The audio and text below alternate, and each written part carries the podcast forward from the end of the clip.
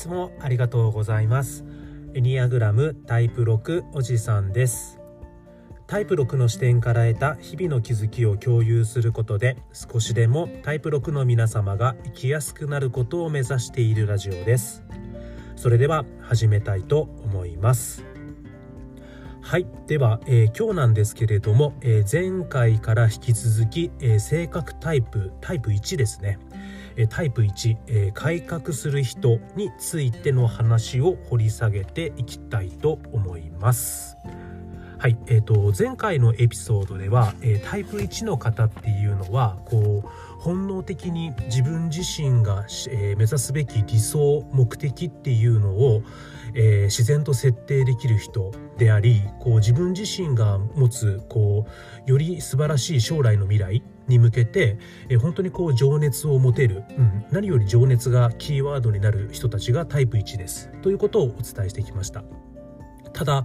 同時にこのタイプ1の方々が持つ理想を達成するためにはこう自分自身が持つ情熱を、えー、行動というところに、えー、持っていって実際に行動していかなければその理想は達成できないんですね。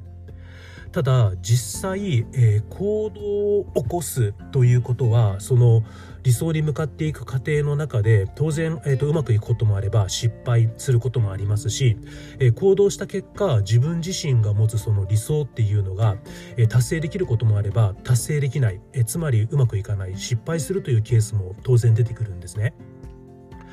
ただ、えー、タイプ1の方っていうのはこう根源的な恐れとして、えー、悪かったり、えー、欠陥があったりとか、え失敗することっていうのを、え自然とこう根源的に恐れてしまうという部分がありますのでじゃあ実際自分自身が持つ理想に対して情熱的に行動した場合にえそこに当然こう失敗、うん、あのリスクが出てくるんですね。はい、じゃあそれに対してじゃあ、えー、タイプ1の方々が自分自身が持つ理想に対して、えー、行動する際に起こる失敗というリスクに対して、えー、どのようになっていくかということを今日、え掘り下げていきたいと思います。はいえまず実際、えタイプ1の方々っていうのは自分が達成したい理想がありでその理想をなんとか形にしたい、うん。えーと、その理想を達成できれば自分が考えうる、えー、根源的欲求こうよくあることであったりとかバランスが取れている、えー、素晴らしい世界が実現できる。だからその理想的な世界を実現したいというすごく大きな情熱も持てているんですけれども、えー、まず最初の段階で、えタイプ1の方々っていうのはこの情熱それから理想欲求っていうものに、え蓋をします。はい。自分自身が持つ理想情熱に、えー、蓋をして、はい。えー、それを、えー、まず見ないようにします。なぜかというともしこの理想とか情熱を表に出した時にそれが実際達成できなかった時何より自分自身もそうですしその理想についてきてくれた周りの人たち自分も周りも後悔することになるんですね。であれば初めからその情熱とか理想っていうのは自分の心の中にしまって表に出さない方がいいというふうに考えがちとのことなんですね。ただとはいえタイプ1の方っていうのは、えー、本能センターに属していますのでそもそもこのタイプ1の方々が、えー、理想を持ちその理想を実現したいという情熱を持つっていうのは本能から来るものですので当然この自分自身が持つ本能から来る理想とか情熱っていうのが、えー、自分自身を、えー、攻撃してきます、えー、蓋をすればするほどタイプ1であるその人自身を攻撃することになるんですね。ただ、えタイプ1の人としてはその本能から来る理想とか、うんと、情熱っていうものを実際表に出して行動してしまったらうまくいかなかった時に自分とか周囲の人を後悔させることになる、うん、そんなことは嫌だから、えー、その自分の、えーと、中から湧いてくる情熱とか理想それを、えーと、表に出てこないように押し込める。うん、つまり、えっと、抑制するという行動を、えー、起こしがちとのことなんですね。なので実は、えー、タイプ1の方々っていうのは周りから見ると非常に自己抑制的な人、うん、厳格な人場合によってはちょっと感情の起伏が少ない人というふうに見られがちとのことなんですね。周りから見ててもやっぱりわかるんですね。おそらくこのタイプ1の方って何かを押し殺してでその何かを押さえつけるために、うん、すごくこう我慢、うん、自分を抑制してる人なんだなっていうふうにやっぱり周囲から感じられてるみたいですただ実はねあの周りから見たらすごく自己抑制的で厳格で自分の感情を押し殺している人っていう風に見えるんですけどそのタイプ1である、えー、本人たちの心の中にはこう逃げたげるようなこう理想に対する情熱、うん、というのが、えー、燃え盛っている。なのでタイプ1である本人からしたら実は周囲から見られるほどすごく抑制的であったりとか感情がないむしろすごく感情が自分の中でたくさんある理想に向けて何とかやっていきたいっていう強い気持ちがあるっていうことは非常に自覚できている状態とのことです。そもそもこうタイプ1って本能センターですのでで本能センターの根本的にある心の中の感情って怒りですのでこう本能センターっていうのは今この瞬間に視点が向いてこううまくいかない今この瞬間に対して怒りを持つという人ですので本来タイプ1もね、えー、本能センターなので非常に怒り激情タイプ、ね、激しい情熱、うん、激しい感情を持つ、うんえー、人っていうのが実はタイプ1。ただタイプ1というのは自分自身が持つ理想そしてその理想に向かっていくという情熱を、うん、あのその理想情熱ができなかった時に、自分とか周囲をね、後悔残念な思いをさせたくないのでもっと言えば、えーと、間違うことは良くない、うん、子供の頃から間違えるのは良くないという無意識のメッセージを受け取っているタイプ1っていうのは自分自身が持つ理想が達成できないということは、うん、自分自身の、えー、本能の部分が、えー、うまくいかなかった間違っていたっていうことなのでそれはとてもじゃないけど自分で許せないのでどうしてもその自分自身が持つ理想とか情熱っていうことを蓋をしますので、えー、周りから見るととっても抑制的で感情の起伏が少ない人というふうに、え見られがちとのことです。えとはいえタイプ1の方もさすがにこう自分自身が持つ理想とか情熱って本能から来るものですのでそれを永遠と抑え込むことっていうのはやっぱり難しいんですね。じゃあどうするかっていうとやっぱりこう自分自身が持つ理想そしてその理想を達成したい情熱っていうのを行動に移したくなるんですね。うん、そもそも本能センターですんでもう自分の本能にやっぱ従いたいんですよね。じゃあどうするかっていうと、えー、自分自身が持つ理想それを正当化する、うん、というよりは、えー、行動に移すために、えー、正当化する、うん、自分の理想を正当化するという行動を起こします。そしてこの正当化っていうのは、えー、自分の理想を自分自身に対しても正当化しますし、えー、自分の周囲他人に対しても正当化します。はいじゃあ自分の理想をね行動に移していくため、うん、あの自分の奥底にねしまい込んでいる本能から来る理想っていうのをやはりやっぱ行動せざるを得ないというか行動したいという気持ちは出てきますのでじゃあそうするために自分の理想を自分にも他人にも正当化する。じゃあ正当化するためにどうするかっていうとあの自分の頭の中でむっちゃ考えて考えて考えて理論を、えー、それを正当化する理論を作っていきますのでこう実はタイプ1の方っていうのは実際本能センターなんですけれども、えー、自分は、えー、よく頭を使う思考センターなんじゃないかというふうに、えーと、間違いやすいというところもあるみたいです。なおかつ、えー、自分自身の理想そしてその理想に向けて行う行動っていうのを正当化するためにとにかく客観的事実を積み上げてその客観的事実にね、えー、と従っていこうとしますのでやはり自分自身を合理主義者とも、え、思い込みやすいとのことです。はい、でも実は、えー、タイプ1っていうのは、えー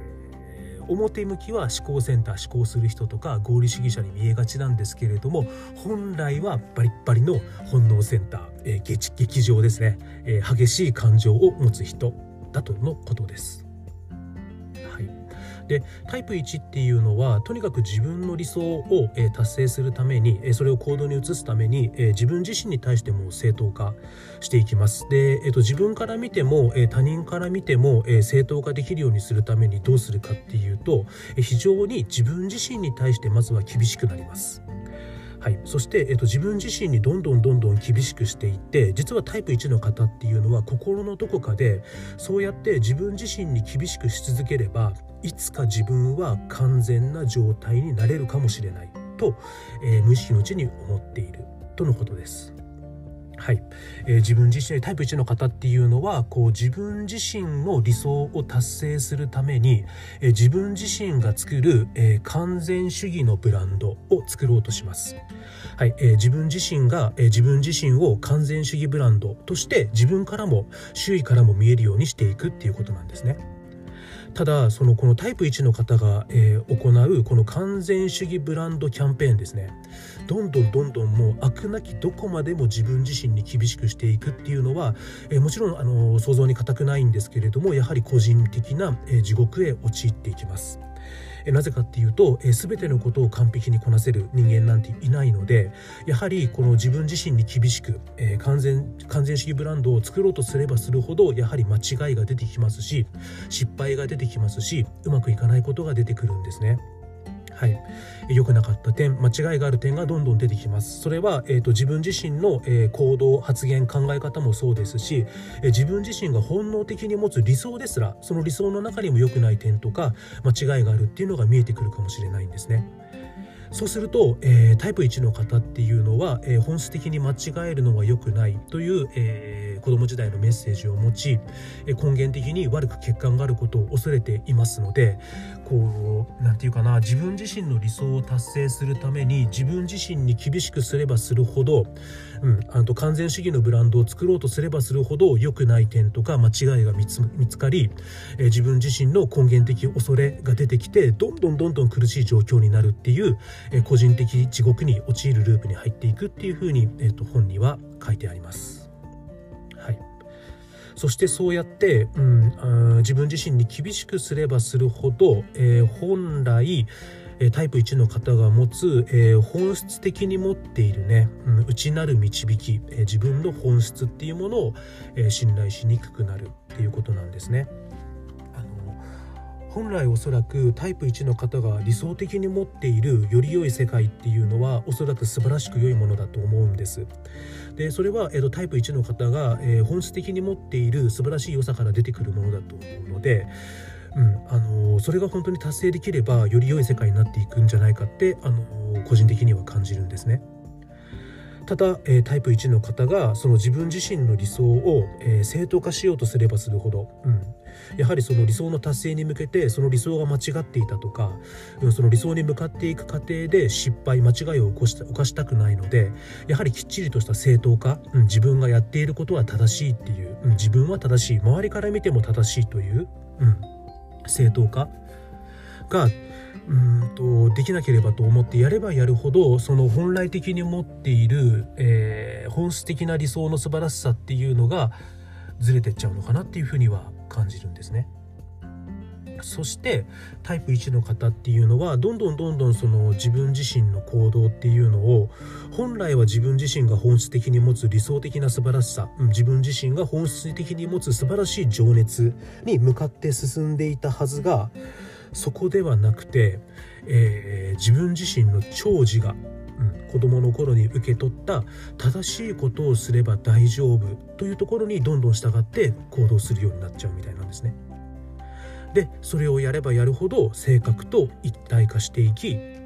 ん、自分自身イコール自分自身の長寿が、うん、だから自分っていうのは正しいことをすれば大丈夫であるっていうところにどんどんどんどん一体化をしてでタイプ1の方の成長のレベルの段階を下へ下へと下がっていくという方向になってしまうみたいなんですね。うん、本当は少しでも長寿が正しいことをしていれば大丈夫というところを離れて正しくないかもしれない。間違えることもあるかもしれない。でも自分自身が本質から出てくる本能が出てくる本当に理想的だと思うことに対して情熱を持って行動さえすれば失敗することもあるうまくいかないこともある。おそらくきっとそっちの方が多い。でも本能から来る理想に向かって情熱を持っていけばタイプ1の方はどんどんどんどん成長のレベルが上がって本当の意味で情熱を持った人になれる。うん、これがタイプ1なのだというふうに、えー、本には書いてありました。うんそうですね。やっぱりこうタイプ1とタイプ6の話をしていてやっぱり本質的にどのタイプも一緒というかやはり子どもの頃に受け取ったメッセージですね。例えばタイプ6であれば自分を信じるのは良くないというメッセージを受け取っているからこそ自分を信じられないっていうところを手放してちょっとでも自分を信じるという力をつけていくことによって最終的にタイプ6が本当に勇気を持つという、えー、素晴らしい成長レベルの上の段階に行って本当の意味で自分を信じて人のためになれる。うん、タイプ6が、えー、自分を信じるのは良くないという気持ちを手放せば手放すほど結果として勇気を持つ人となってでタイプ6が根源的に求めている安全である、うん、自分自身を自分も支えてくれるし周りも、うん、あの自分を助けてくれるっていう状態を実現できるっていうのがタイプ6だったんですけれどもタイプ1も全く同様だなと思いまして、うん、あの正しいことをすれば大丈夫っていう子供時代に受け取ったメッセージを手放せば手放すほど、うん、自分は間違ってもいい正しくなくてもいい、うん、失敗してもいいってなればなるほど実はタイプ1が持つ理想を達成することに近づき結果としてタイプ1が持つ情熱を本当に発揮することができて結果としてタイプ1が本当に求めているよくあること。情熱があるからこそ良いことが実行できますし情熱があるこそあるからこそ周りを引っ張って人徳が取れますし情熱があるからこそより自分が理想とするものを客観的にバランスを見て取れますしそして情熱を持って誠実に、え行動するからこそ理想が達成できるので結局のところ、えー、タイプ1が持つ間違えるのが良くないという気持ちを手放すことができればできるほど根源的で欲求根源的な欲求であるよくあることとか人徳があることとかバランスが取れていることとか誠実であることを達成するための本当の意味での情熱がある人になれるんじゃないかっていうふうに感じました。これ結局こうどのタイプも一緒なのかなと思いますそれぞれのタイプが持つ、えー、子供の頃に受け取った無意識のメッセージねそれを手放せば手放すほど本当の意味で、うん、そのタイプが持つ良さが発揮できるんじゃないかなっていうふうに思いました。じゃあ、えー、ここまでたくさん聞いていただいてありがとうございました。え、次回はタイプ1のウィングについて話していきたいと思います。じゃあ今日もたくさん聞いていただいてありがとうございました。エニアグラムタイプ6おじさんでした。それでは失礼します。